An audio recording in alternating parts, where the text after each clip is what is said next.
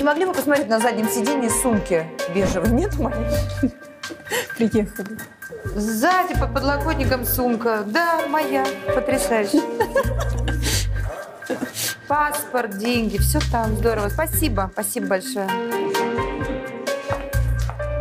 Так, куда я сажусь? Вы не будете спрашивать про мою рабочую и нерабочую сторону? А вот э, ситуация с сумкой это нормально, да? Нет. Ну, я зачем сейчас говорить нет, когда для всех выглядит, что это нормально? Это ненормально, конечно же. Ну, для меня норма. Катя только что забыла сумку в такси. Там все, там документы, деньги. Да, да. И Сколько ключи. стоит сумка сама, мне интересно. Слушай, ну, она стоит нормальных денег. Хорошего бренда сумка.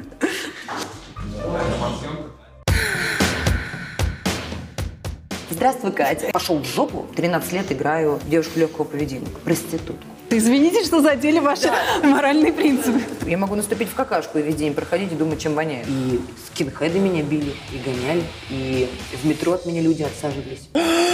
У девочек в классе не выросли сиськи, а у меня выросли. Вот все говорят харасмент, харасмент. Вместо того, чтобы жопу голую показывать, уже пора бы детей воспитывать. Вы, если я сейчас уйду рожать, я ничего не успею сделать. Если тетка матерится в кадре, это должно быть очень сильно смешно. Я все могу преодолеть с помощью юмора. Это моя сила.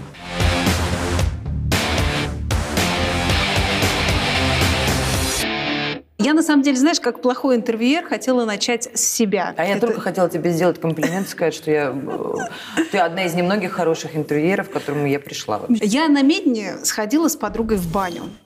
Очень люблю общественную баню, одну в Москве. Прям обожаю туда Сундуны ходить. или? Нет, не сундуны. Э, Прекрасно мы провели с ней эти два с половиной часа, а на следующий день в Инстаграме меня кто-то отмечает, я захожу и понимаю, что там, девочки, мы тут сходили в баню, и только, и мы, значит, увидели там Ирину Шихман, вот это все. У меня было ощущение, что я сходила к гинекологу на Красной площади. Вот. Но что моя популярность, э, мне кажется, статистическая погрешность по сравнению с твоей. Вот. Ты была готова вот ко всему к этому? Меня это совершенно не обламывает уже. Я ну, как бы просто не хожу в баню. Давайте я скажу так, что я перестала ходить в один э, хороший, из- э, известный фитнес-клуб только по причине того, что в женской раздевалке несколько раз подошли женщины, которые вот только-только вышли из душа в неглиже, и когда ты, ну, как бы, и, и так немножко некомфортно, но не любила я ходить с мамой в баню в детстве, Да. понимаешь, к слову о бане. И так немножко я себя чувствую некомфортно и пытаюсь где-то в, стороночке намазаться, ну, хотя бы локоточки намазать кремом, потому что сидишь в полотенчике, потому что, ну, есть какой-то дискомфорт в этом. Не комплексы, нет, просто дискомфорт. И когда к тебе подбегают, ну, раздетые женщины и хотят с тобой сфотографироваться вот прямо сейчас, ну, это, конечно, странно для меня. И, наверное, а- опять же таки, это моя проблема. Мне странно. Им не странно, мне странно. Но раз их больше, а я одна, значит, э, ну, не пойду я больше в женскую раздевалку в фитнес-клубе. Не буду я ходить больше в этот фитнес-клуб, выберу другой. Ну, как бы э, трагедии какого-то, господи, ну как же так? Я из этого делать не буду. Очень много меня также делают какие-то репосты, и у меня это отображается, что вот меня увидели не накрашенные. И сколько раз нас снимали, если мы там куда-то на Сапсане мчим, и э, все после съемок едут с открытым ртом, спят, у кого-то там вот так закатано. Я вообще сплю всегда с открытым ртом, и кто-то нас снимает. Таких ситуаций было множество, и как бы я уже вообще на это перестала как-то реагировать. Знаешь, у меня был э, где-то полгода назад такой случай, я шла по центру города, разговаривала по телефону, ну, как ты понимаешь, ситуация с сумкой, да, это как бы моя норма, это не нормально для нормального человека, но для меня это норма. Я всегда спотыкаюсь, падаю, ударяюсь, стукаюсь, то есть это, это, это тоже для меня нормально. И вот я шла по центру города, по центру города, по центральной улице, и там были такие небольшие ступеньки, я спотыкнулась, упала, пока разговаривала по телефону, прям, знаешь, когда вот ты бежишь, бежишь, бежишь, и вот прям все равно падаешь, не Ай-яй-яй, удержалась. да. И прям вот упала, и так досадно, потому что день, и все это видят, думаю, ну твою ж мать. И ко мне подбегает мужчина и говорит, девушка, иди. И прям отошел от меня. Говорит, господи, это вы? И не стал меня поднимать. Какой отстой.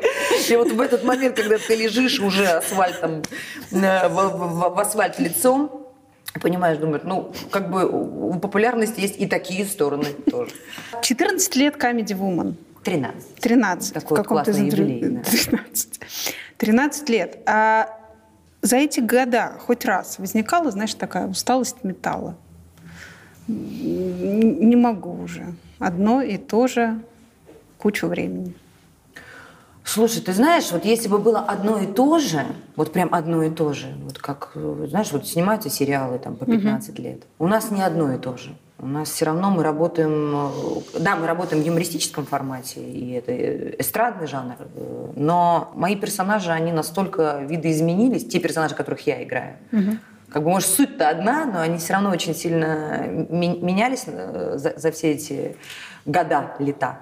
Вот, поэтому для меня это не одно и то же. И потом Comedy Woman, это у меня там поле деятельности, там, ну, такое, это же я не, не в рамках там одного персонажа выхожу и э, там, 13 лет играю девушку легкого поведения, проститутку. Нет, я э, еще занималась постановками танцевальными в какой-то момент. Ну, тут как бы еще, знаешь, как фартануло, так фартануло. Даже еще так надо уметь, суметь, и чтобы еще так точечно в меня попали, что ты же танцевала, я танцевала. Ты хотела танцевать? Хотела. Будешь хореографом? Буду. И это же круто.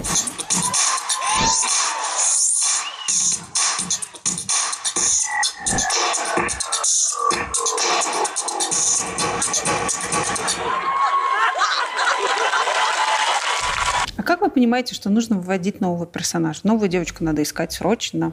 Стареем стареем. Ну, знаешь, когда мелькает, э, одни и те же лица в номерах мелькают, вот как ты говоришь, что мне-то, как бы, может быть, деятельность моя не надоела, шоу, но мы все равно так или иначе понимаем, что для зрителя все равно нужны, во-первых, а, новые раздражители и новые лица. И нам нужны новые лица, над которыми мы можем шутить и которые могут быть э, смешными, допустим, рядом с нами. Авторам нужны новые персонажи, потому что они ну, уже исписываются, они устают писать на одно и то же. Вот. Поэтому мне в какой-то момент пришлось стать там не просто тупой какой-то угу. губошлепкой, а мне пришлось стать ну прям уже не знаю, что характера добавить. Да, добавить характера, что уже кривлят, что я могу и так, и так, и так, и так, чтобы хоть как-то авторам в этом плане посвободнее было. Потому что они сидели в рамках и сидели. Поэтому приходится, каждой девочке приходится спустя там года раскрываться. Ребята, я вам не говорила, но я еще вот так умею, смотрите. Стою на голове, это пригодится как-то, нет? Ну, хорошо. Ну, то есть вот... Вы тоже каждый год ждете подписания контрактов на следующий год? С замиранием сердца? Имеешь в виду с каналом? У нас Comedy Club Production, мы с ним подписываем договор. У ну, нас... В смысле, продлят на следующий год или не продлят? Это же телевидение, рейтинг. Дол- дол- долго мы жили э, приспокойненько в этом плане. Знаешь, как был у нас момент. У нас мы, мы вообще вот такие вот. У нас нет такого, что мы ровно идем на вершину Олимпа. Вообще mm-hmm. нет. У нас вот такая лестница кривая, потом она идет эскалатором вниз, потом мы такой раз на горочку забрались, потом очень быстро с нее съехали. То есть если рисовать вот наш как бы график вообще, да, да, да. восхождения камень, да, вот прям пьяный человек. Вот сейчас, когда мы сняли программы, мы сейчас так, на таком распутии стояли небольшом, потому что мы понимаем, что, наверное, нам опять надо поменять формат, наверное, опять надо видоизмениться. Нам необходимы новые персонажи. И, может быть, впервые за 13 лет есть ощущение легкой усталости от того, что мы делаем, возвращаясь к твоему первому вопросу. У меня нет, сразу скажу. Но отчасти я понимаю, что это ну, уже, наверное, нормально, что уже, может быть, стоит и подумать о закрытии, mm. потому что авторам уже тяжело. Им тяжело, потому что ну, мы не даем новых э, лиц. Мы шутим уже в некоторые, знаешь, темы три раза вошли и вышли. Уже как-то хочется действительно что-то, не то что глобально изменить, но нужен какой-то новый сок. И уже вот в, в этот раз, когда мы заканчивали съемки, и, и, и такую песню, знаешь, мы как, как будто финальную песню в КВН написали. Автор написали для нас такой рэпчик легкий. Не знаю, можно ли называть это рэпчик, я еще никого не вижу. Хип-хапчик женский. А о том вообще, как у нас, э, как на протяжении 13 лет проходил Comedy Room. И мы, когда ее уже, это, мы заканчивали этим съемки, и знаешь, когда у меня давно такого не было, я вообще давно не волнуюсь, когда выхожу на сцену, у меня давно не, не, не пробивает ни на что. Есть такой адреналин, драйв, засмеются, не засмеются, не засмеются, значит, сделаю так, что засмеются. Такая у меня вещь. Зашла, не зашла. Да. Войнушка, да. Mm-hmm. И вдруг в момент записи Сзади идут фотографии, знаешь, вот эта лента из фотографий, все за 13 лет наши гастроли, наше то есть все, полный зал людей. И меня прям... Твою мать, а если это все? Твою мать, а если на этом все закончится, и это действительно финальная песня вообще всего этого шоу, и... А как... И я стою на сцене, и у меня дико устали все, и я устала, и у меня вообще сделала неудачный пилинг перед этими съемками. Мне вот так вот треснуло лицо, все болит. Я не ем третий день, мне прям уже тяжело, в принципе. Ноги вот такие отекшие, стоишь на каблуках. И я вот в этот момент смотрю вот на этих людей, смотрю на девочек. И мне прям вот такой ком подкатил. Думаю, я, ну, я не хочу, чтобы это заканчивалось. Я прям вот в этот момент поняла, что я так не хочу, чтобы это заканчивалось. Неважно, мы можем снять еще 3-4 программки, но вот ну не сейчас. Я сейчас вообще не готова это отпустить. Угу. И когда закончились съемки, это... мы иногда можем сплакнуть, но вот тут мы, все, мы всегда обнимаемся, встали в круг, и все заплакали. Практически все. У всех, знаешь, как бы подступила вот эта вот солененькая водичка в глаза. И все угу. в какой-то момент вдруг, не сговариваясь, подумали о том, что, наверное, на этом может все закончиться. Так закончится или нет?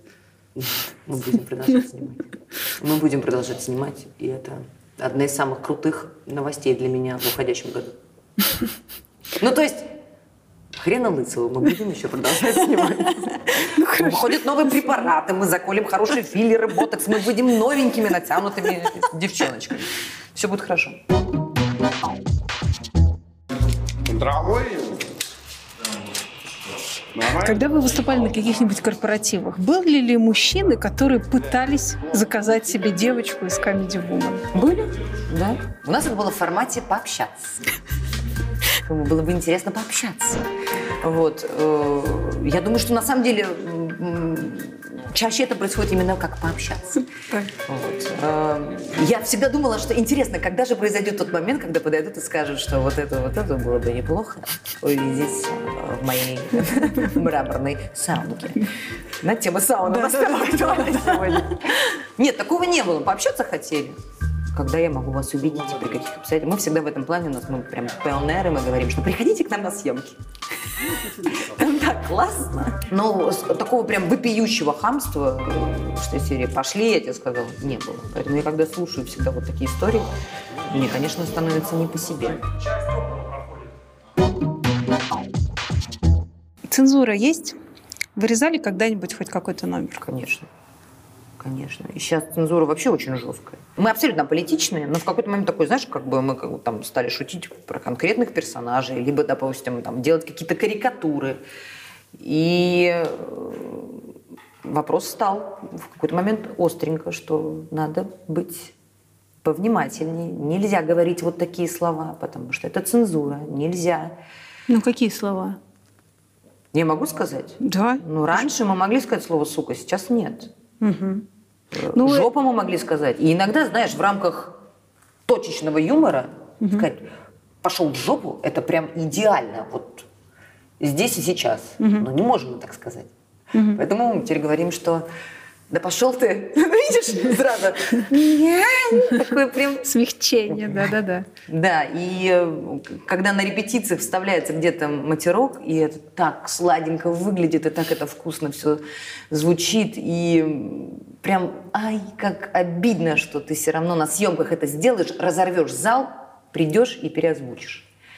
Юмор страдает сильно. А были моменты, что вы переозвучивали? Постоянно. Мы постоянно переозвучиваем. У нас вот мы закончили сейчас в сентябре снимать новые программы Comedy Woman. Выходили со сцены, нас встречала девочка. У нас есть Аня Орлова, мы ее называем Труша, наша помощница. Угу. Тоже человек, который на протяжении 13 лет с нами. Она э, так вот к нам шла за и говорила, всех поздравляю, всех жду на переозвучке.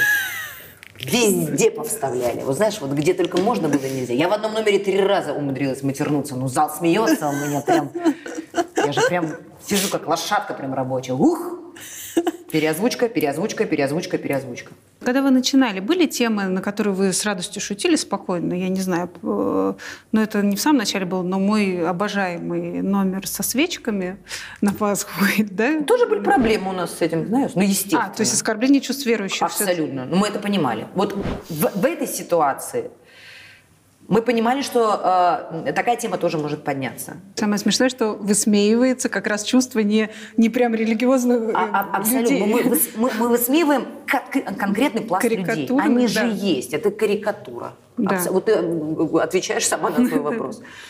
Ну, то есть, если люди вдруг в какой-то момент, они, ну, они же понимают, что они так не выглядят, они так не говорят, они так не делают в том или ином месте. Угу. Поэтому я сама верующий человек.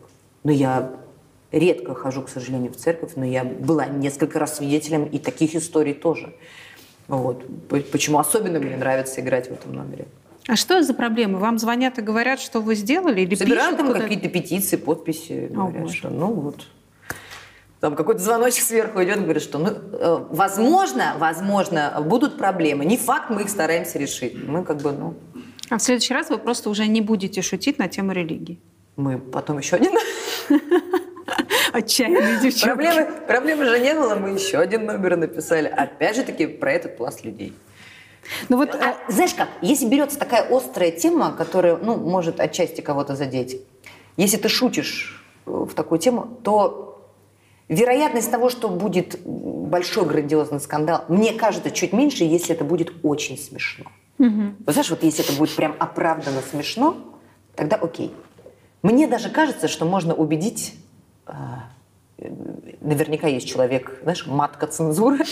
Если в рамках определенного номера можно вот прям без мата никуда, мне кажется, можно ему позвонить и можно его в этом убить. Это просто должно быть очень сильно смешно. Если тетка матерится в кадре, это должно быть очень сильно смешно. А такое, что вырезали по политическим соображениям? Нет, мы не шутим на политические Ну, темы. а в плане э, национального? Да, было. Было, ну а что После это? истории с ингушами? А, да, да. Ну, тут, э, понимаешь, э, да, бог с ним, было и было. Жесткая позиция в течение 10 дней. Будьте добры. Вот они профинансировали, да? Они вас подняли. Свои позиции, свои выступления. И сейчас мы хотим принести извинения нашим ингушским зрителям за шутку, задевшую их чувства. Мы приносим извинения за слова и действия, которые обидели. Есть э, вещи, о которых мы не можем, мы не можем их предвидеть заранее, понять заранее. Э, и все, что мы делаем, мы делаем без злого умысла. Это очень важно. Мы никого не хотим обидеть ни в коем случае. Мы никого не хотим тыкнуть во что-то нос. Нет. Мы все делаем ради юмора, ради себя в юморе. И вообще э, мне безумно нравится то, чем мы занимаемся, потому что мы в первую очередь высмеиваем себя. И ты знаешь, у нас очень много было таких точечных авторских попаданий, когда вот у нас в жизни происходит такая ситуация, они берут и пишут на этом номер. И мы умираем с хохоту, потому что это было реально, и мы там в той или иной ситуации, я была идиоткой, и они об этом написали. Очень круто. Когда э, проблема, когда это все перерастает в проблему, и уже становится совсем не смешно, то это, конечно, наша в первую очередь проблема. И э, мы, конечно, сетуем и переживаем очень сильно из-за того, что как мы могли это не предвидеть и как мы могли об этом не подумать заранее. Mm. Потому что все творческие, знаешь, все находятся в таком состоянии э, такой эйфории творческой, и когда происходит то, что происходит, конечно, подкусываешь губы и думаешь, блин, это неприятно очень сильно. И э, неприятно еще то, что идет, знаешь, такая массовая истерия. То есть это, это, как, это как снежный ком вот так вот накручивается, и ты понимаешь, что, господи, люди, опомнитесь, что вы делаете? Ты, ты кажется, что это, ну, как бы этого не может быть. Ну, как же так? И ты пытаешься достучаться до людей, им что-то объяснить, потому что это совершенно бесполезно. Только хуже становится, потому что каждое твое слово переворачивается, каждая твоя фраза переворачивается, и все. И я уже просто заняла позицию наблюдателя бесстрашного. Но если вдруг из-за этой ситуации бы кто-то мог пострадать, это было бы сильно неприятно. А в тот момент было страшно девочка? Мне уже давно не страшно. Знаешь как, мне, было, мне может быть страшно за кого-то, но поскольку я так или иначе и в детстве претерпела ряд э, обзывательств, издевательств, угроз в свой адрес, потому что меня часто там до сих пор думают, что я там не русская, думают, что я... Кто-то думает, что армянка, кто-то грузинка, кто-то что осетинка. И мне очень нравится это. Знаешь, как я называю себя человеком мира. Свой для всех, да? Да. То есть меня спрашивают, а кто ты по национальности? Я говорю, а какая вам удобна? Какая вам больше нравится? Да. И будучи подростком и ребенком, мне прилетало за то, что я выгляжу, допустим, не так, как нравится большинству. И скинхеды меня били и гоняли, и в метро от меня люди отсаживались. Ну, так вот было. И я, как бы, когда была ребенком, мне же никто этого не объяснял. Я должна это либо была понять и принять, либо как бы этому пытаться противостоять почему-то. Почему-то был такой момент в моей жизни, что мне почему-то приходилось, а, будучи ребенком, понимать, почему на меня бегут мальчики и пытаются меня ударить там огромным гриндерсом, потому что я выгляжу не так, как им нравится. Ну, это странно, правда? Но я уже там повзрослев поняла, что ну, вот так, окей. После этого мне не страшно. Ну, правда, мне не страшно. Ты можешь мне описать, что это было и как, и где? Э, Я не знаю, пом- помнишь ты на, на- на- это, это 90-е? Так. Все, когда ходили в этих шарфах, замотанных, э, я донашивала, э, я донашивала вещи среднего брата. И я носила вот такие, он у меня высокий, я все равно носила, подворачивала здесь такие спортивные широкие штаны. Кроссовки у меня были одни, единственные, которые мне тоже от кого-то достались. У меня был такой объемный пуховик. У нас э, была соседка, тетя Люда, она была форсовщицей из Турции, гнала вещи. Ты И вообще мне- неправильно одета для скинхедов. и она мне привезла пуховик, который был велик, и, соответственно, я была в таком объемном пуховичке. У меня была братовская шапка, которая была натянута на глаза. По-моему, шарф ЦСКА. Привет. Да-да-да, вообще все хорошо. Не подскажете, как пройти в библиотеку. И, собственно, вот в таком вот одеянии меня несколько раз принимали ребята на районе. Но они как- Были те, кто слушают рэп, были те, кто не слушают рэп. Меня зачастую принимали за мальчика, потому что я скрывала волосы, ходила укутанная и ходила чуть-чуть в такой теме, Да, знаешь? да, да, да, да, Йоу, да, да, йоу. да, да. Вот, ну и, соответственно, получала за это. Ну, в смысле, били прям? Несколько раз, да. Серьезно? Да. А они видели, что потом? Что Так девочки? неважно. Ты знаешь, сколько историй вот таких было, когда там, происходит с- совершенно безбашенное массовое, массовое избиение людей, когда люди вбегали а, в вагон метро, закрывалось, закрывались двери. Это на тот период, я не знаю, только я это помню, что никто здесь Ты не москвичка помнит. просто, да. В Москве это было. Допустим, какой-то чемпионат, вот играет ЦСКА против Спартака и так далее. Неважно, кто там выиграл, проиграл. Вот вагон метро, вбегают скинхеды а, или там болельщики а, той или иной команды, и все.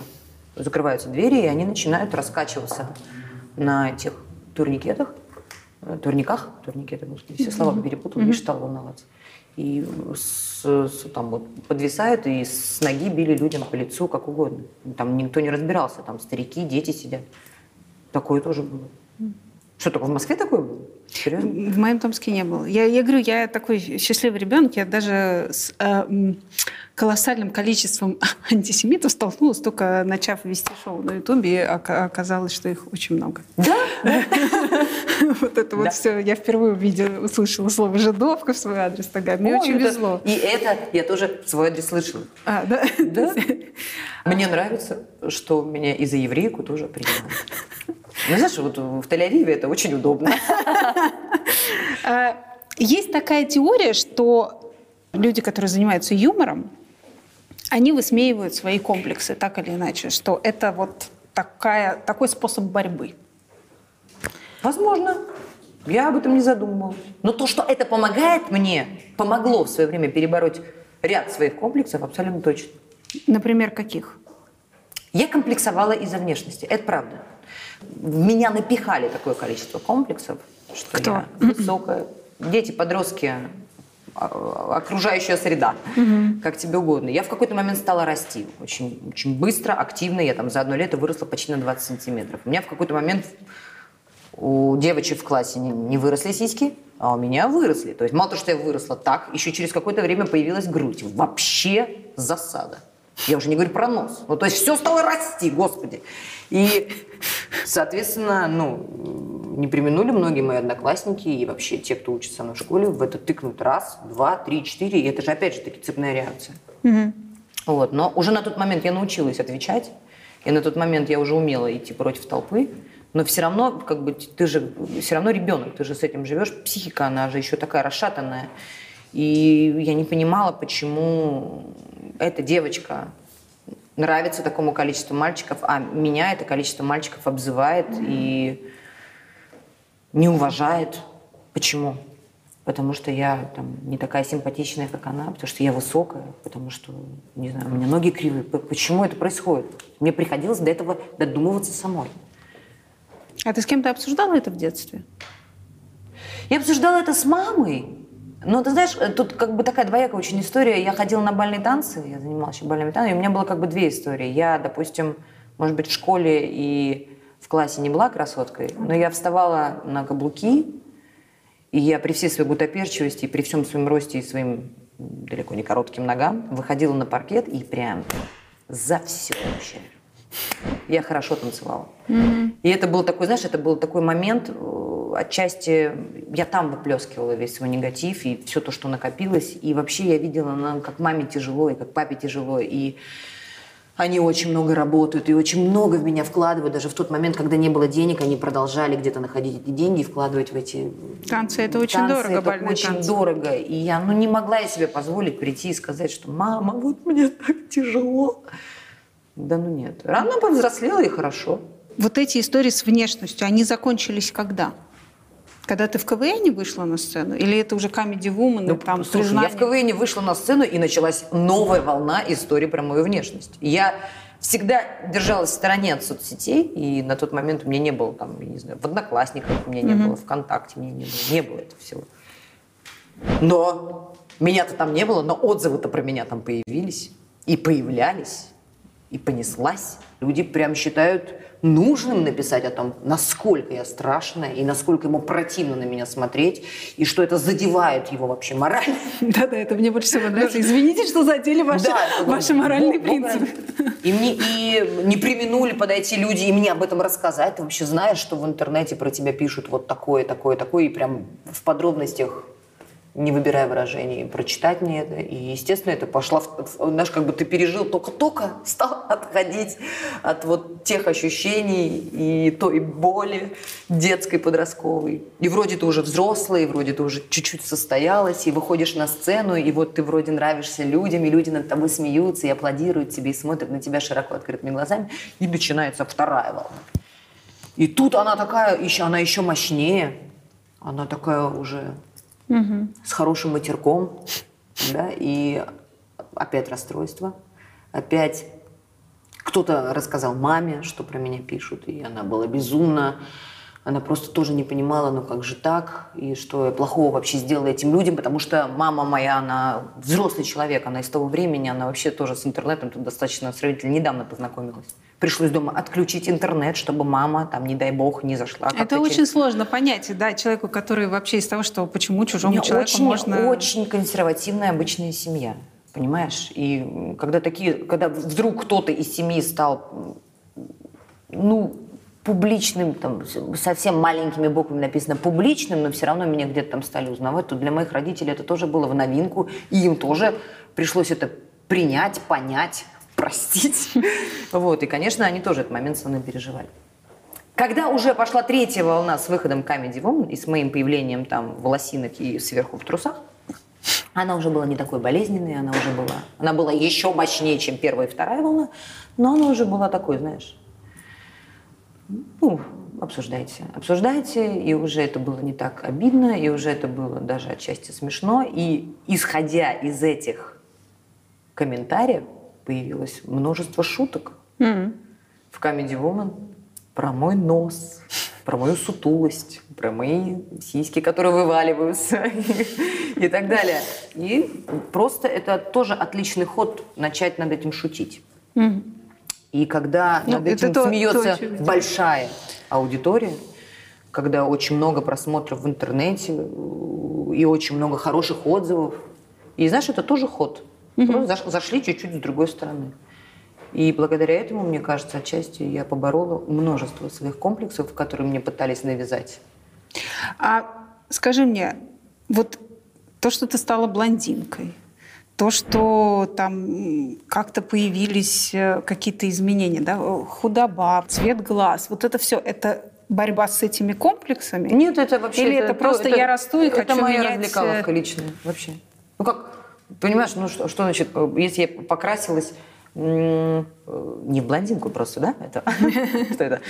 Как это как это называется? Светлее, да. ну. Да. Ну, в общем, ам- амбре, да, как это называется, я не знаю. А, Это, это просто потому, что мне в какой-то момент захотелось так выглядеть. Я 10 тысяч раз перекрасилась из блондинки в брюнетку и наоборот. Я подстригла волосы, нарастила волосы, отрастила волосы, опять подстригла волосы. Я сделала челку, я отрастила челку. Ну, то есть, это, понимаешь, как бы это то, с чем я в какой-то момент стала развлекаться. Я, у меня сценический персонаж. Я вообще персонаж для многих людей, а потом человек. А многие вообще забывают о том, что я человек. Поэтому почему в рамках, вот когда у меня есть возможности появились, там, денежные возможности какие-то, пока я как-то могу перевоплощаться в кого-то или во что-то, почему бы этим не воспользоваться? Скажи мне, КВН, а, это болезнь, наркотик? Что это такое? Я тебе честно скажу, я до сих пор не понимаю. Я вообще туда попала чисто случайно. То есть ты никогда этим не болела, как все ребята, которые... Нет. И причем я каждый раз вызывала... У меня возникал большой вопрос в голове на фестивале в Сочи, что откуда все эти команды? Почему они так сильно хотят попасть в премьер-лигу, в высшую лигу? Почему так много людей хочет играть в эту игру? Она же достаточно жестокая, понимаешь? Да. Когда ты доходишь до определенного уровня, она э, денежно-затратная. Надо искать спонсоров каких-то. То есть это уже в рамках студенчества окей. Там на уровне института или какого-то районного КВН. Когда ты выходишь уже и попадаешь там на большой экран, совершенно другие Да-да. приоритеты появляются. И принципы другие возникают, на чем строится эта игра. И мне было непонятно. В КВН я не хотела. Вот, я говорю, случайно попала. Вот случайно попала. Знаешь, из-за чего? Из-за большой груди. Им нужна была героиня с большой грудью? Я танцевала на сцене, у меня очень сильно материалась грудь. Кто-то- из мужиков КВНчиков увидел, сказал, это может быть смешно. Так, меня взяли. Взяли в КВН. Ты представляешь? То есть какой-то человечек, по сути, проложил мне дороженьку вообще на, на оставшийся Все говорят харасмент, харасмент. Понимаешь, что происходит? И вот, можно сказать, от этого молодого человека вообще началась моя э, вот эта юмористическая тернистая дорожка. Масляков диктатор. Ну, я с этим не сталкивалась. Вот так, чтобы прям напрямую. Но это очень влиятельный человек. Очень влиятельный, очень уважаемый и очень сильный. Ты знаешь, как угодно могут его называть, и как угодно могут к нему относиться, но был период, когда он плохо себя чувствовал, и- все держали пальцы, чтобы, не дай бог, чтобы он был жив, здоров, и чтобы все было хорошо. Потому что это все равно он построил империю. И благодаря тому, что он построил, об очень многих молодых ребятах и девочках узнала большая аудитория. И он к этому причастен напрямую. И это, ну, как бы с этим нельзя спорить. Понимаешь? А почему э, ты говоришь, что требуются достаточные деньги? Ну, понятно, там реквизит, костюмы и так далее. Там есть какие-то отчисления непосредственно за, за твое участие? Не могу этого знать, потому что я вот лично в кассу не приходила, не сдавала. Когда ты играешь в высшей лиге КВН, нужны очень большие деньги, чтобы нанять хороших авторов, которые напишут. Авторы. Мне, мне вообще кажется, законодатели вот таких, вот знаешь, прям э, сумм – это авторы КВН. Они в какой-то момент вдруг, мне кажется, собрались и решили, что сколько мы, вот сколько мы, ребята, получаем? Мы получаем копье, чувак. Давайте мы будем теперь Сколько мы команды пишем? Трем самым крутым командам. Давайте мы теперь за эти номера будем получать вот такие деньги. А если команда выйдет в финал, мы будем получать в пять раз больше. Такая, знаешь, прям произошла как это, моно- моно- моно- монополия, да? Как это, как это назвать? Да-да-да. Ну вот. И, э, блин, я сейчас реально понимаю, сколько бабла тратили. Ну, сколько на это тратится бабла? Ну, на тот момент я прям понимаю, что можно было нанять авторов, группу авторов, там, знаешь, за 10 тысяч долларов, если не больше. Фига себе. Да. Их может быть как бы это не два, не три человека, их может быть больше, но все равно. Написать деньги надо э, игру. написать игру, а потом пойти и переписать ее, потому что ее могут вырезать.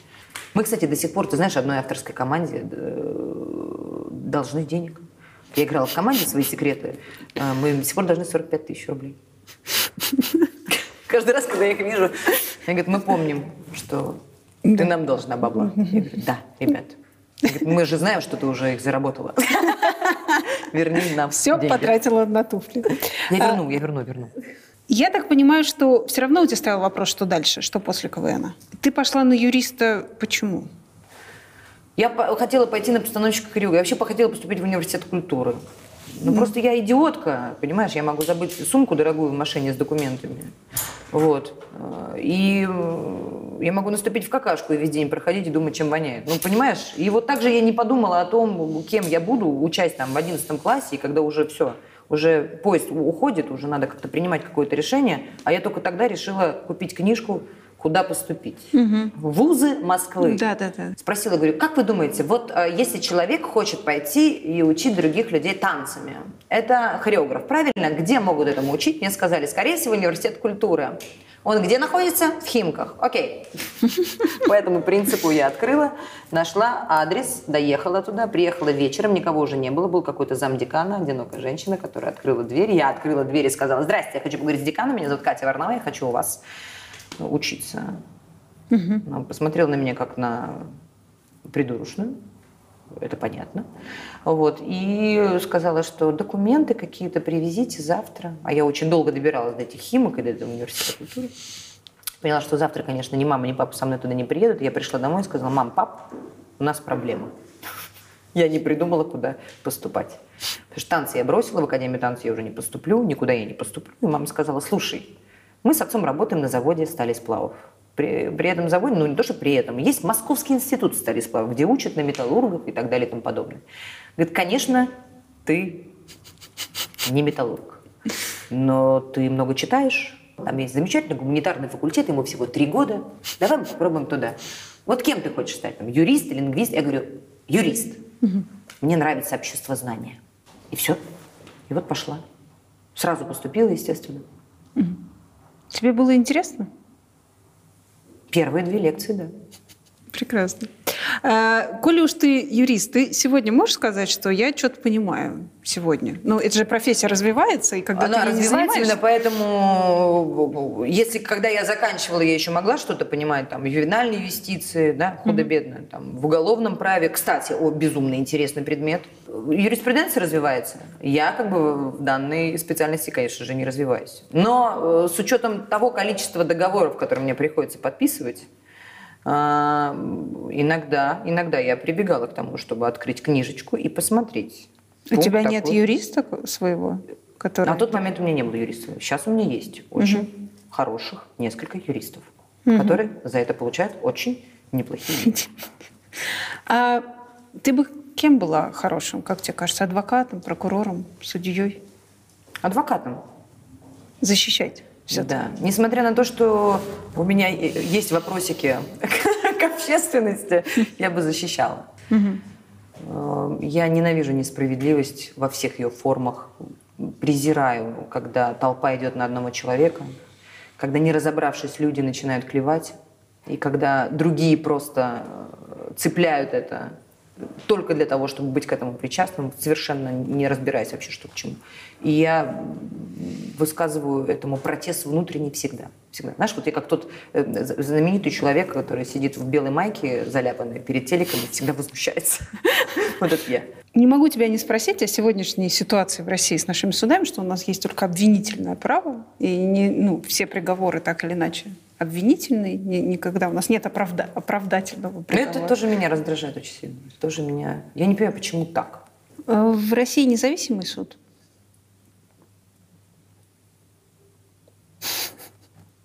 Нет. Нет. Как ты это понимаешь?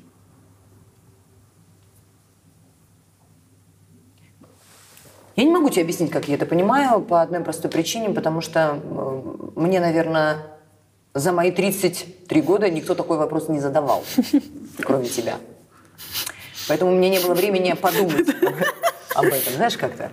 Вот, но вот ты задала, и я думаю, я отвечаю так, как я думаю и чувствую, так, как я вижу. И если в моей голове всплывают просто какие-то картинки, я вот из этого делаю вывод.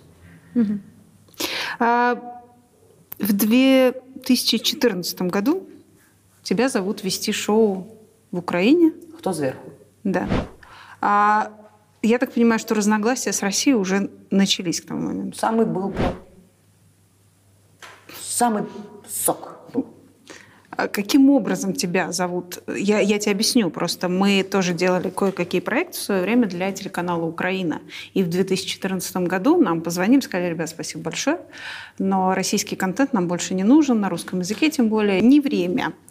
А каким образом тебя приглашают туда вести шоу? Меня пригласили, во-первых, на кастинг. Именно кастинг. На что я сначала сказала, что, ну, наверное, я не поеду, потому что, как бы, ну, что значит ка- кастинг? Что Я значит, же- да, да. Ну, как бы, это, Что вы меня не видели по телевизору? это же, это же я. Вот. И такое тоже может быть, да. И мне сказали, что мой директор мне сказал, который на самом деле из Киева, он сказал, что я бы на твоем месте приехал на этот кастинг, потому что это реально очень клевая программа. М. Я, меня можно быстро убедить. Я сказала, хорошо. Хорошо. Все, я буквально через несколько дней прилетела в Киев. Кстати, в прекрасный, солнечный, мирный Киев я прилетела. В тот момент показывали немножко другую картину. Э, Мы пришли в небольшую студию, вот. С Катей Скулкиной мы приехали на этот кастинг. И э, Катя говорит, ну давайте сначала Катя, а потом вот вы. Катя идет в студию. У меня есть маленький экранчик, я из гримерки за ней наблюдаю. И понимаю, что Сережа Притула, выходит Катя, выходит Сережа Притула, и он говорит по-украински. Она ему как бы смотрит на него, говорит, «М-м, а можно по-русски? Он продолжает говорить по-украински и отвечать ей на украинском, что... э, а это такой формат. Ну, как бы, нам просто об этом не сказали, исключительно исходя из того, что хотели просто посмотреть, насколько мы, ну, Сможем варьировать. да. Понимаем мы язык, не понимаем. Легко ли нас поставить в неловкую там, ситуацию? Потому что, когда ты понимаешь, когда ты из юмора, и человек тоже из развлекательной сферы, и когда вы с ним встречаетесь глазами, и как бы ты сейчас реально понимаешь, что он тебе не сказал, у тебя на все есть ответ. А тут он говорит на другом языке. Для тебя не совсем понятно. Потому что Катя Скулкина не с Украины, и она ну, не говорит на украинском языке. И она как бы на него смотрит, говорит, что по-русски, плиз. Вот. Нет. И, в общем, она, конечно, не прервала кастинг, потому что Екатерина Скулкина очень профессиональный человек, она как бы... Но все равно недоумение в ее лице осталось, на ее лице осталось. Я поняла, что как бы я сейчас тоже туда пойду, и со мной человек будет тоже говорить на украинском языке, и мне стало очень интересно. То есть вдруг этот кастинг для меня превратился знаешь, в некий эксперимент и такое соревнование, потому что мне стало это интересно. Он, зак- зак- зак- зак- закончила Катя Скулкина, он ей оч- очаровательный мужчина, очень симпатичный, Сережа поцеловал ее ручку, сказал спасибо огромное на абсолютно прекрасном русском языке, сказал спасибо тебе огромное. Ну и все, и выхожу. Я, я поняла, что как бы тут сейчас будет либо мой грандиознейший провал, я заставляю свой мозг хоть какие-то, потому что все равно языки похожи. Заставляю свой мозг хоть как-то что-то для себя. Ну, потому что ты все равно находишься в стрессовой ситуации. Надо и думать, и думать, как пошутить, и думать, как ему ответить, и при этом еще пытаться вести программу, и пытаться убедить всех тех людей, которые пришли на этот кастинг, посмотреть, подходишь ты или нет. Я заставила смеяться и Сережу, и тех людей, которые помогали нам в этом кастинге, и, соответственно, ту группу, которая пришла выбирать новую ведущую на шоу «Кто сверху». Когда Через ты- день мне позвонили и сказали, что меня взяли. Ми, дівчат, не боїмося. Ми ніколи не здамося. Перемога буде наша, а поразка буде ваша. Сколько лишних слов, Сережа? Проиграет твоя рожа. Команда на сцену! Хоть раз возникал момент вот это вот то, что стра- страны разругались, будем так говорить. Конечно, существовал риск, что я в какой-то момент могу не въехать. Выход и я выйду, могу не въехать. Он, конечно, существовал. И мне от этого было каждый раз не по себе, потому что помимо того, что мне безумно нравился проект, в котором я, как мне казалось, очень даже неплохо смотрелась, мне еще безумно, у меня там есть друзья, у меня там есть люди, с которыми мне приятно проводить время. И э, Киев это тот город, который, это один из любимых моих городов. И до этой вообще ситуации между Россией и Украиной я хотела купить в Киеве квартиру, потому что мне безумно нравится этот город. Еще со вре- с тех времен, когда мы приезжали туда с девочками в высшую украинскую лигу, играли там в КВН. Ну, я имею в виду, что когда ты работала там на протяжении трех лет, э, не было ситуации... Четырех почти. Четырех. а, того, что тебе там кому-то позвонили, сказали, уберите эту российскую Ни разу. ведущую. Ни разу. Ни разу не было такой ситуации. И на съемках никаких политических моментов не возникало. Со мной нет. Потому что все прекрасно понимали. Все занимаются, во-первых, творчеством. Все это прекрасно понимают, что это развлекательная программа. Она не несет никакой тревоги и опасности в массы. Она э, в непростое время существует для того, чтобы развлекать большое количество людей. И мужчин, и женщин. И те звезды, которые приходили, и на тот момент еще приезжали звезды из России, снимались уже при наличии меня там. А, э, Это все было, они бы- были там для того, чтобы развлекать людей. У всех была какая-то определенная миссия, не сговаривайся. Ни у кого не было, никто не считал должным меня оскорбить, обидеть только потому, что я, ну, то есть, возможно, понимаешь, где-то кто-то с этим сталкивался. Ну, я вот лично не сталкивалась, поэтому, ну, не буду я лукавить и говорить, что мне там было как-то. Нет, мне там было классно. Меня там круто принимали, и меня там знали, и меня там узнавали. И до сих пор мне пишут, почему я не веду эту программу. И Почему ты перестала вести эту программу? меня не впустили в какой-то момент. Вернее, как, я узнала из СМИ, что я больше не въездная. Ты- в смысле, тебя за- занесли в миротворец? Вот? Да, да, меня вообще во все возможные и невозможные списки занесли, что я больше не имею права въезжать на территорию Украины. Ну как, не, не больше, на протяжении пяти лет. Причина? Поездка в Крым, Ты туда ездила с гастролями? да. А вы думали о том, что это может сказаться? Нет. На тот момент, когда мы туда поехали, это тоже вот было где-то там самое начало. И, э, во-первых, у меня детство прошло в Крыму. М. Понимаешь? Опять же, вне зависимости от ситуации, это то место, то есть в том Крыму, который еще относился Украинский. к Украине. Да. Это то место, в котором я проводила время на море. И душа у меня всегда лежала к этому месту. Вообще считаю, что там есть одни из самых красивых вообще мест на Земле. Другой момент, что это все пришло в какое-то запущение, потому что этим не занимаются. Но, тем не менее, это то место, которое я очень люблю. И когда мы поехали, с удовольствием поехали на гастроли по Крыму, конечно, никто из нас не мог предположить, что это вообще примет такую, такой оборот и такую форму. А что значит, ты просто узнал, что ты не въездная, или ты попыталась въехать? У нас был большой концерт в Киеве с Comedy Woman. По-моему, без единой рекламы мы собрали огромный зал. И буквально через несколько часов после этого концерта какой-то украинский блогер, который живет где-то на Бали, Шарий? Наверное, Не знаю, живет В общем, на Бали, но... человек а, делает тут же свой блог на тему того, что вы впустили, типа, девочки, вы не впустили того-то, того-то, того-то, того-то, потому что они были в Крыму. Но вы впустили э, шоу Comedy Woman, которое буквально ну, там два часа назад было в Большом зале Украины, при полном зале э, то-то, то-то, то-то, то-то, то-то, хотя они тоже были в Крыму. С негодованием, знаете, узрел, что в Киеве будет на главной площадке концертной Украины будет выступать некий э, женский коллектив из России. А я-то знал, что он выступал до этого в Крыму. Более того, пел песню про Путина и совсем не ту, которую поют в Украине. Все знали прекрасно, что они выступали в Крыму. Они этого не скрывали, они везде анонсировали это, как бы были афиши. А что происходит вдруг? Знаете, я нахожусь, ну, я давний сторонник украинской власти, вы знаете. И как бы меня это просто вызвало настоящее возмущение. Это было буквально через два часа после концерта. Мы еще находимся на территории, мы в Киеве. Ну и все, и мы понимаем, что, наверное, это либо сейчас мгновенно разнесется, либо это сейчас как-то сойдет на нет. Ну, подумаешь, блогер, ну, господи. Но, видимо, при тех обстоятельствах, в которых мы сейчас с тобой живем, это, естественно, сыграло свою такую хорошую роль Ну, хорошую в кавычках, естественно, для нас плохую.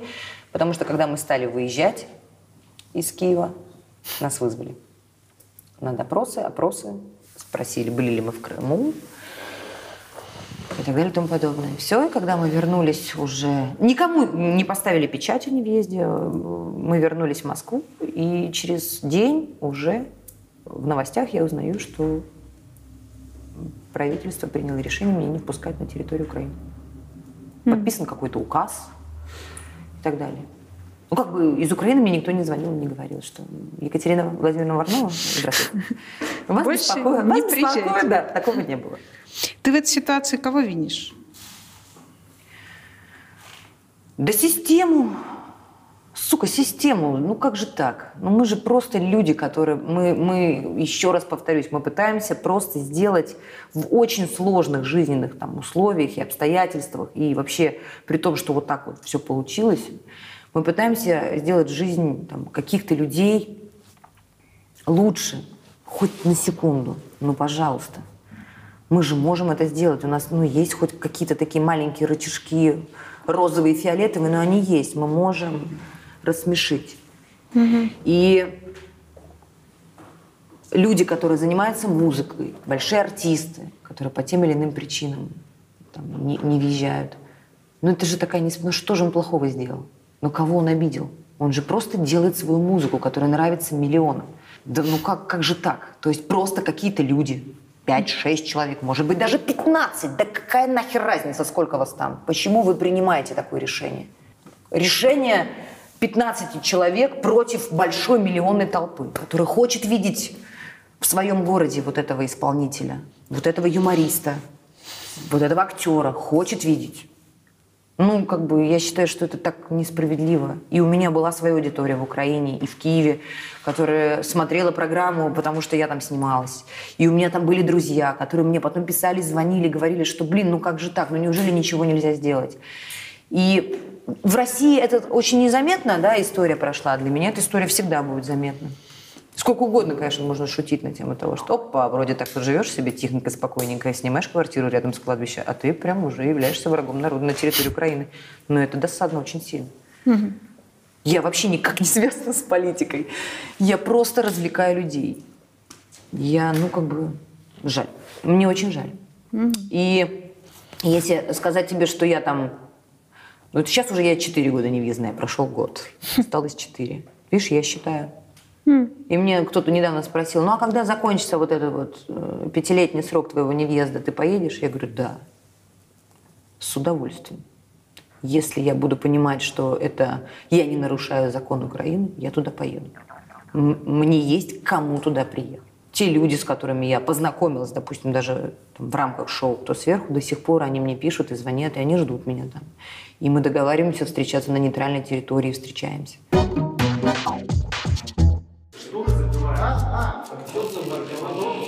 А что за слухи о том, что ты станешь ведущей «Орла и решки»? Ой, это очень такая интересная история. А, у них был спецпроект «Орел и решка», звезды в «Орел и решка». А, Я, я, я, представляешь, попала в список звезд, которые могут сняться в «Орел и решка». И нас там было немного человек. Была Света Лобода, Саша Рева, я, а, Жанна Бадоева. Я говорю, никаких тропических стран забудьте, забудьте, потому что всю программу не будет ни «Здравствуйте», ни «До свидания», будет просто вот так. Я говорю, нет, пожалуйста, я хочу все равно ну, там, ходить, что-то делать, рассказывать. Отправили в Дурбан, в Африку. Но это офигенный опыт. И, соответственно, когда запустили эту программу, что пе- перед выпуском программы писали, что вот, э, ведущая? у- У- Украина написала, что Екатерина Варнава там будет вести «Орел и решка», русская СМИ подхватила, и получилось, что я и Анфиса Чехова вдруг стали ведущими «Орла и решки». Подложил ты мне свинью сегодня тем, что ты пришла с Женей в студию, а я очень хотела про него поговорить. Давай. Вы Жень. Такой просто глу- глу- глушитель закручивает. Говорите, говорите, говорите. А, вы играли в роман? Нет. Нет. Все эти фоточки в обнимочку на груди. Я хожу с ним в обнимочку и на груди, за что периодически дома получаю от Константина Сергеевича, своего гражданского мужа. Вот. Но с с Евгением Бороденко у нас такая любовь, общепринятая, знаешь, такая человечная.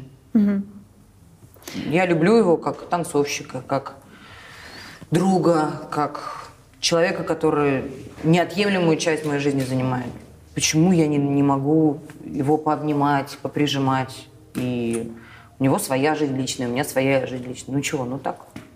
Почему Не, нет? ну тут, тут ничего такого в том плане, что все мы Нет, знаем, то, что- как то- разыгрываются то, романы что- в Нет, нет, мы не играли, не было никогда цели. меня на тот момент, когда появились наши фотографии с ним в соцсетях, меня не было в Инстаграме. Так. А он был. Это его фотографии. Он выложил пару фотографий, естественно, потом мне стали писать, что и звонить, что вот расскажите, ваш новый молодой человек Евгений Бороденко, и как бы, знаешь, это как в кино было, я говорю, когда на весь МКАД «Женя!»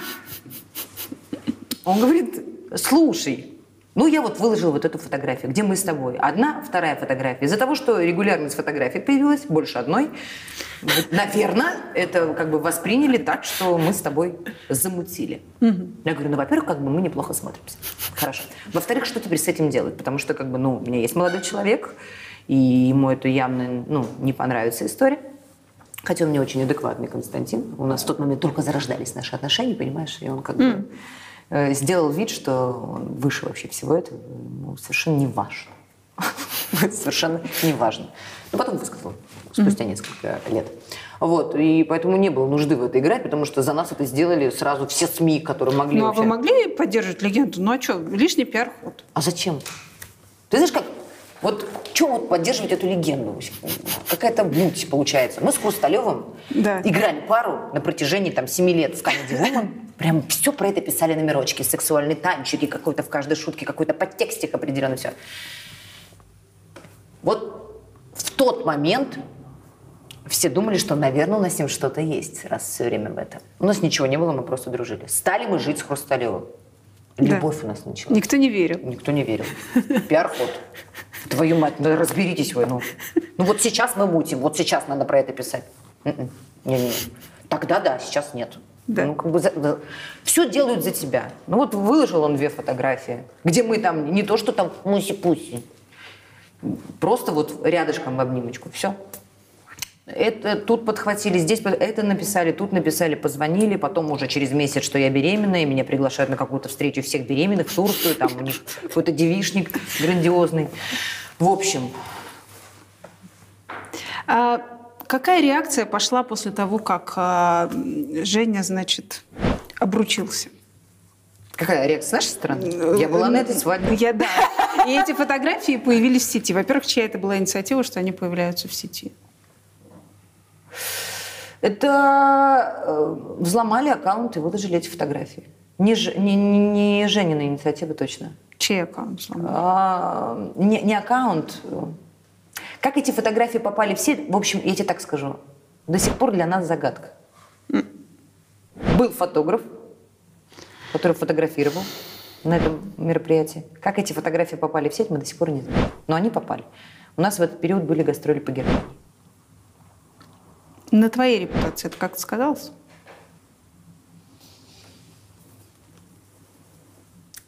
Ну, то, что в очередной раз обо мне стали говорить разные нехорошие вещи, да. А, То, что об этом так или иначе узнали мои родители, да. То, что это отразилось даже на репутации Константина Сергеевича, моего нынешнего молодого человека, уже там на протяжении шести лет, тоже да. Но это все ерунда по сравнению с тем, что пришлось пережить Жене. Поэтому моя репутация здесь совершенно вообще не имеет никакого значения, никакой роли не играет. А что началось? Травля. Ты прикинь, мы живем в 21 веке. А, Красивый парень, талантливый. И все у него в жизни никого не трогает. Проживает свою жизнь так, как он ее хочет проживать. Как это делает каждый первый человек э, в нашей стране. Более-менее свободный. Или думающий, что он свободный. И э, вот это начинается такая травля в соцсетях знаменитая, гнилая, отвратительная. говно прям начинается, знаешь. Я, я в такие моменты, когда вообще все это происходит на моих глазах, не дай бог что-то подобное произошло бы за границей, понимаешь? То человек, который оказался в данной ситуации жертвой, он бы имел полнейшее право, чтобы идти в суд и отстаивать свои права. И те люди, которые его оскорбляли, угрожали ему, они бы несли за это ответственность. У нас, к слову о судах, невозможно с этим прийти в суд. На тебя посмотрят как на субстанцию коричневую. А Женя пробовал?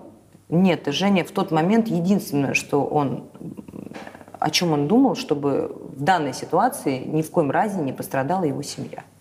Потому что и такой риск тоже был. Повторюсь, мы живем в 21 веке. А это были реальные угрозы, не просто Было «Ах всё, ты, было- вали из страны, на- у нас таких нет. и Угрозы были. Это то, что ты сейчас говоришь, это так. Лайтушечки. Лайтушечка. У человека есть семья. И он не думал в этой ситуации ни про свое здоровье, ни про то, что с ним будет. И мы не думали о том, что будет. Даже нам угрожали как проекту и говорили, что вас сейчас закроют. Дайте комментарий. Если вы не дадите комментария, вас закроют. Чушь. И у нас крутой канал. И у нас на канале крутое руководство. А, Люди, которые у нас, на которых мы работаем. Это современные люди, которые не путают работу и не путают личное. И приоритеты расставлены очень правильно. И благодаря этому мы до сих пор существуем на российском телевидении. И, там не важно совершенно, какой ты национальности, какие у тебя сексуальные предпочтения, на каком языке ты говоришь. Если ты нужен в рамках того или иного проекта, если ты нужен каналу, ты будешь там работать. Неважно, что говорит при этом общественность. А был э, момент, или это тоже слухи, что Женю на какой-то момент изъяли из шоу? Нет. Он как работал, так и продолжал. Мы, нет, не- нельзя вестись на э, желание Провокации. нескольких неадекватных людей. Ни в коем случае. Нет. Это человек, который полноправный участник этого шоу. То, что так произошло, ни он в этом не виноват, ни мы в этом не виноваты. Ну, так случилось. Окей. Мы с этим благополучно справились и пережили это. Но Женя просил политического убежища Нет, в США. Нет. Я видела бумагу в интернете. это все муть. Это неправда. Женя нигде не просил политического убежища. Он не нарушил закон. Ну, то есть, как бы, за- зачем ему бежать из страны? Чтобы что? Ну, как бы, он еще не до конца э, сделал важных дел в этой стране, чтобы отсюда убегать. Вот когда мы здесь закончим, мы куда-то побежим. Окей. Кать, как ты думаешь, когда в нашей стране люди начнут адекватно воспринимать любую сексуальную ориентацию? В этой стране достаточно адекватных людей, которые воспринимают любую сексуальную В этой стране под названием Москва, я бы тебя поправила. Мне так кажется. В этой стране под названием Москва. Да, я проецирую на Москву. Когда жизнь у людей станет лучше, возможно, на многие вещи, вообще многие вещи они увидят. Понимаешь? Люди в нашей стране некоторых ее участках так нехорошо живут, что у них даже нет возможности увидеть другой жизни. А вот если бы у них была такая возможность, может быть, они как-то тоже чему-то учились, двигались. Нет такой возможности. Поэтому мы живем в четырех стенах соседом. Васек, наливай. Понимаешь? И как бы на этом вот этот мирок-то он и заканчивается. А куда им двигаться-то? А какие, а какие, а, какие успехи их дальше ждут? Есть ли дальше какое-то развитие? А развития нет. Поэтому появляется такое количество злобы, такое, ну, знаешь, вот от, от не состоялись очень многие в том или ином. Ну, как бы понятно, потому что эти кризисы бесконечные, бахают все время внезапно. Люди пытаются какой-то бизнес сделать, бахнул кризис, все рухнуло. Люди пытаются купить квартиры, э, погрязли в этих ипотеках, все заморозили, стройку заморозили. Люди обязаны выплачивать ипотеку, потому что у Ну, понимаешь, когда, когда люди уже прям они от вот этого... Потому что их загоняют в такие вот условия адовые, они уже начинают, естественно, сами звереть.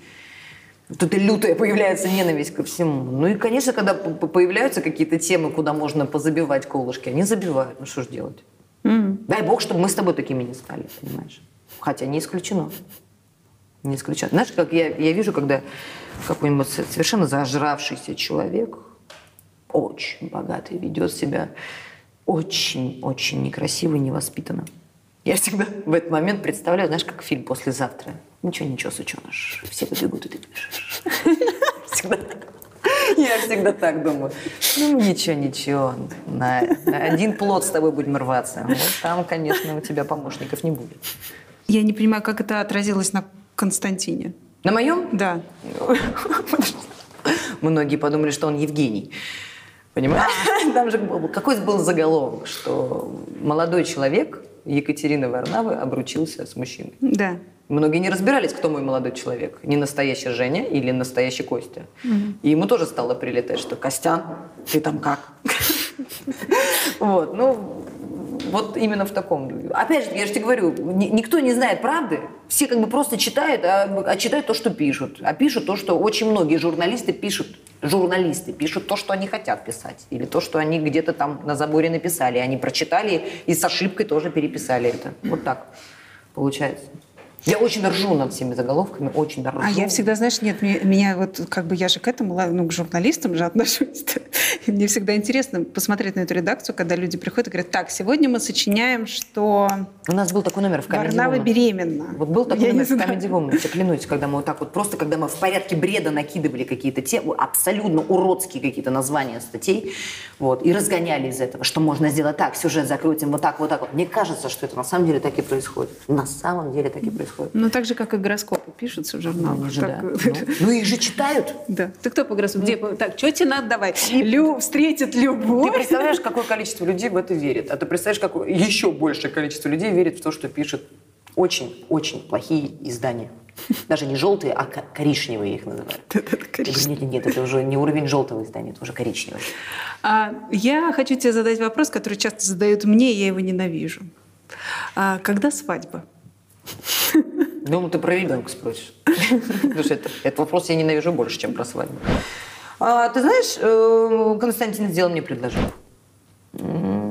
Сделал мне предложение около двух лет назад, и мы в тот момент с ним сели и поговорили здраво, что я говорю, конечно, я согласна, конечно. Во-первых, потому что как бы я не хочу остаться старой девой. Во-вторых, потому что ну, как бы я тебя люблю, и было бы здорово, если бы мы в итоге поженились.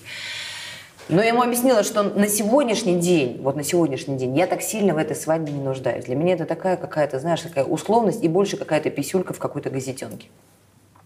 Я безумно хочу э, станцевать танец молодых, потому что я такое количество этих танцев поставила, знаешь, мне хочется сделать свой танец совершенно невероятным. Но, опять же таки, исходя из своей какой-то профессиональной деятельности, я такое количество этих свадеб провела, что я говорю, слушай, давай мы немножечко повременим, нам нужно купить квартиру, нам нужно, ну, все равно так или иначе прям стать очень хорошо на ноги и тебе, и мне. И уже потом мы поймем, что вот у нас есть сумма денег, которую мы потратим на... Это такая, знаешь, блажь, прихоть. Мы в непростое время живем. Вот мы ее потратим на свадьбу. Мы не хотим свадьбу по бартеру, ни в коем случае. Знаешь, чтобы там какое-то издание... В кредит. Ну нет, нет, ни в, коем Нет, слушай, а это вообще надо? Ну, в плане а сейчас этого требует мне- так общество, что надо Мне почти праздник. 34 года, и сейчас все, что требует общество, от меня лично, у меня вызывает э, такую не очень приятную улыбку на лице. Вот. Я не умею улыбаться просто. А, Значит, э, сейчас мне 33 года. То есть, если несколько лет назад мы с ним об этом разговаривали, и он, и я, мы как бы друг друга поняли, то сейчас, тоже там недавно у нас состоялся разговор, и я вот так на него смотрю, он на меня смотрит, а это надо вот сейчас. Возможно, через год мне будет надо очень. Но вот сейчас мне этого не надо. И мы живем душа в душу. И я абсолютно убеждена в том, что если будет этот штамп в паспорте, что сильно это не изменит в принципе ничего того, что происходит между нами. Что ты отвечаешь на все эти вопросы обычно людям, которые задают? Ну, вот тоже мой любимый вопрос от бабушек, а когда ты родишь? А тебе уже 34, и как бы и уже вот это все. Я, ты знаешь, долгое время как-то так поскольку я девочка воспитанная, я такая пыталась как-то от этого так ак- аккуратненько, но а, как только так сразу, как, как, когда родишь, ну, как, как Бог даст. Как-то так я пыталась, знаешь, отвечать в стиле э, сериалов на России-1. А, Сейчас, сейчас, когда мне задают этот вопрос, я просто не, да- э, не так давно тоже мне задала одна девочка такой вопрос. Но когда у вас уже, когда уже будут дети? Я говорю, слушай, а вот ты задаешь такой вопрос. Ты вообще на секунду хотя бы задумалась, что, может быть, я не могу по какой-то причине родить? И поэтому до сих пор не родила. Может, у меня здоровье. По-женски может быть проблема. Может быть, просто пока не время. Н- Ну, нет. Я говорю, то есть ты просто спрашиваешь, потому что все спрашивают. Ну, это как бы нормальный вопрос, как бы в ситуации, когда мужчина и женщина живут вместе 6 лет, ну, как бы хочется деток. Я говорю, ну давай мужчины и женщины, которые 6 лет вместе живут, они как-то разберутся. Как-то договорятся между собой, может быть, ночью как-то слушай. Может быть, сейчас. Ну, то есть я вот один раз вот так вот девочке ответила, и ты знаешь, может быть, на подсознательном уровне много подобных вопросов такого. Вот! Кто, допустим, был свидетелем этого разговора, больше этот вопрос мне никогда не зададут. Никогда. Я вот, э, помнишь, была какая-то совершенно ужасная, какой-то ужасный сюжет по НТВ, когда корреспондент пришел к врачу-гинекологу и сказал, что вот почему Ксения Собчак до сих пор не может родить. Помнишь вот это, вот это муть? Нет, слава богу, господи, такое был. И она написала какой-то очень грамотный пост. Я тогда помню, что вот э, она обратилась к общественности о том, что вы задаете, это еще на тот момент, как бы еще не было у нее сына. Вы задаете такой вопрос взрослой женщине. Многие из вас сами женщины, и многие знают, что как бы это настолько личный, интимный вопрос, и он касается либо только женщины, либо двоих людей. Кто вам дал право НТВ. Кто вам дал право? И это, ну, как бы, это же, это же правда. И понятно, что очень многие люди пишут там у меня в аккаунте ну, под какими-то там постами и в комментариях пишут, что я понимаю, что они это делают абсолютно с, чис- вот с чистым сердцем. Они спрашивают, ну когда уже детишки, когда? И таким людям, конечно, мне не хочется говорить как бы ничего. Ну, как бы, ну, спрашивают и спрашивают. А есть э, те, кто пишет, лучше бы родила, вместо того, А, чтобы да-да. жопу голую показывать, уже пора бы детей воспитывать, ну и так далее и тому подобное.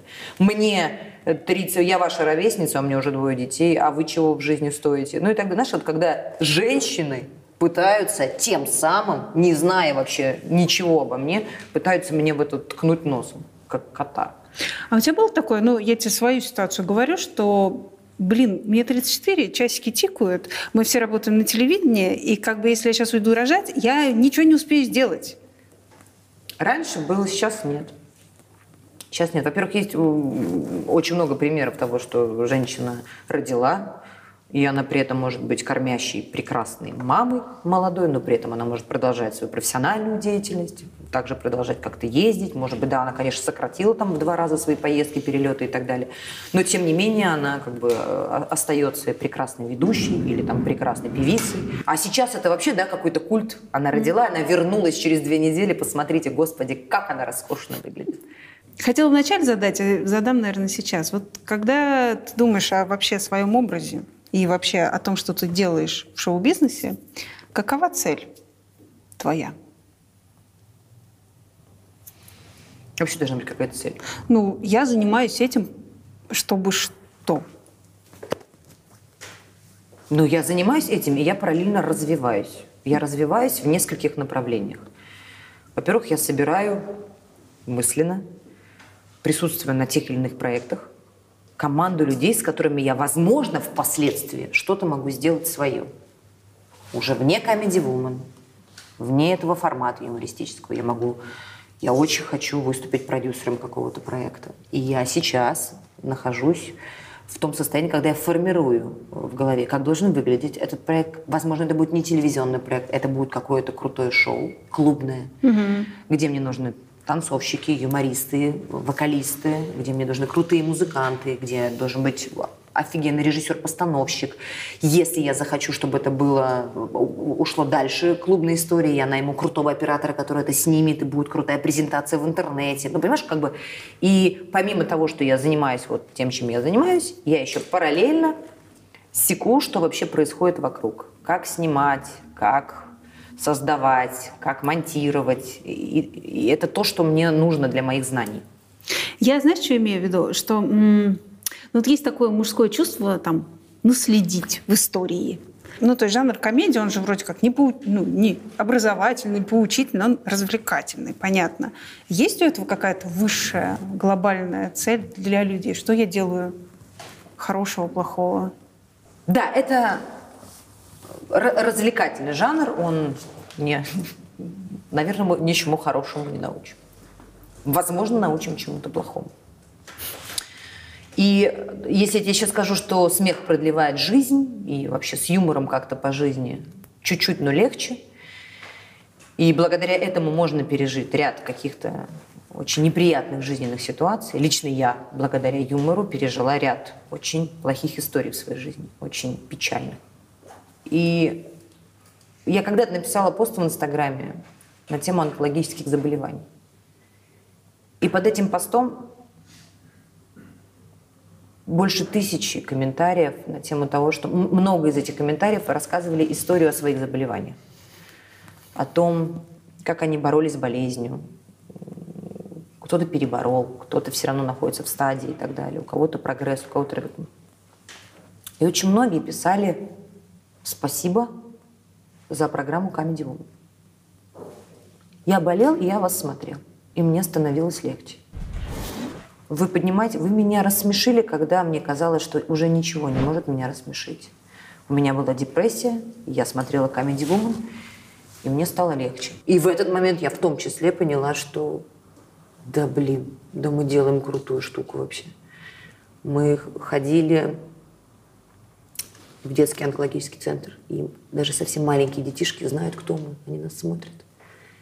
И вот пока он там лежит, или она, и пытаются с этой несправедливостью вселенской побороться, когда совсем грустно, он может почитать книжку, а может посмотреть Comedy Woman. Ему разрешают смотреть, ему, ей разрешают смотреть Comedy Woman. Ну, значит, хоть что-то в этой жизни мы делаем правильно.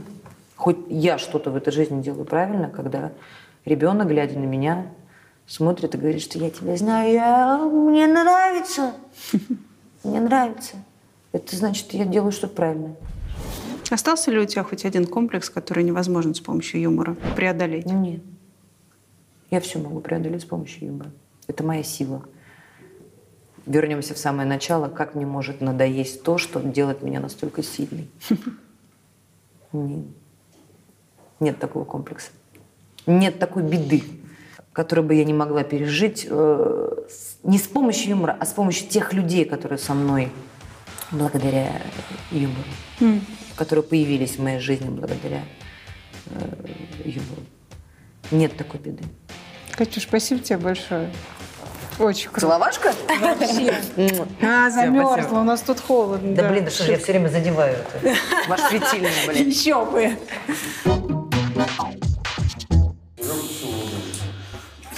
Ну куда ты так леснула?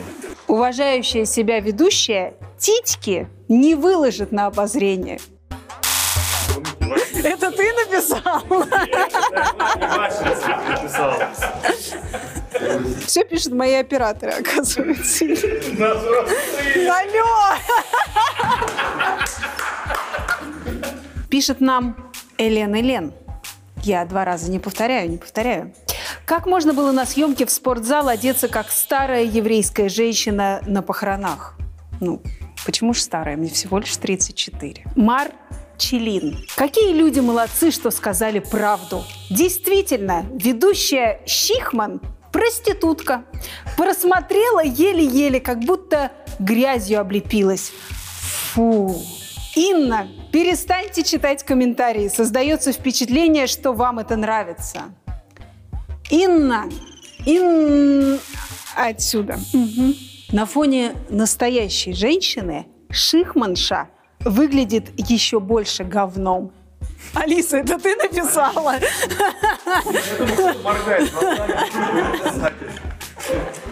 Я все поняла, это твои проделки.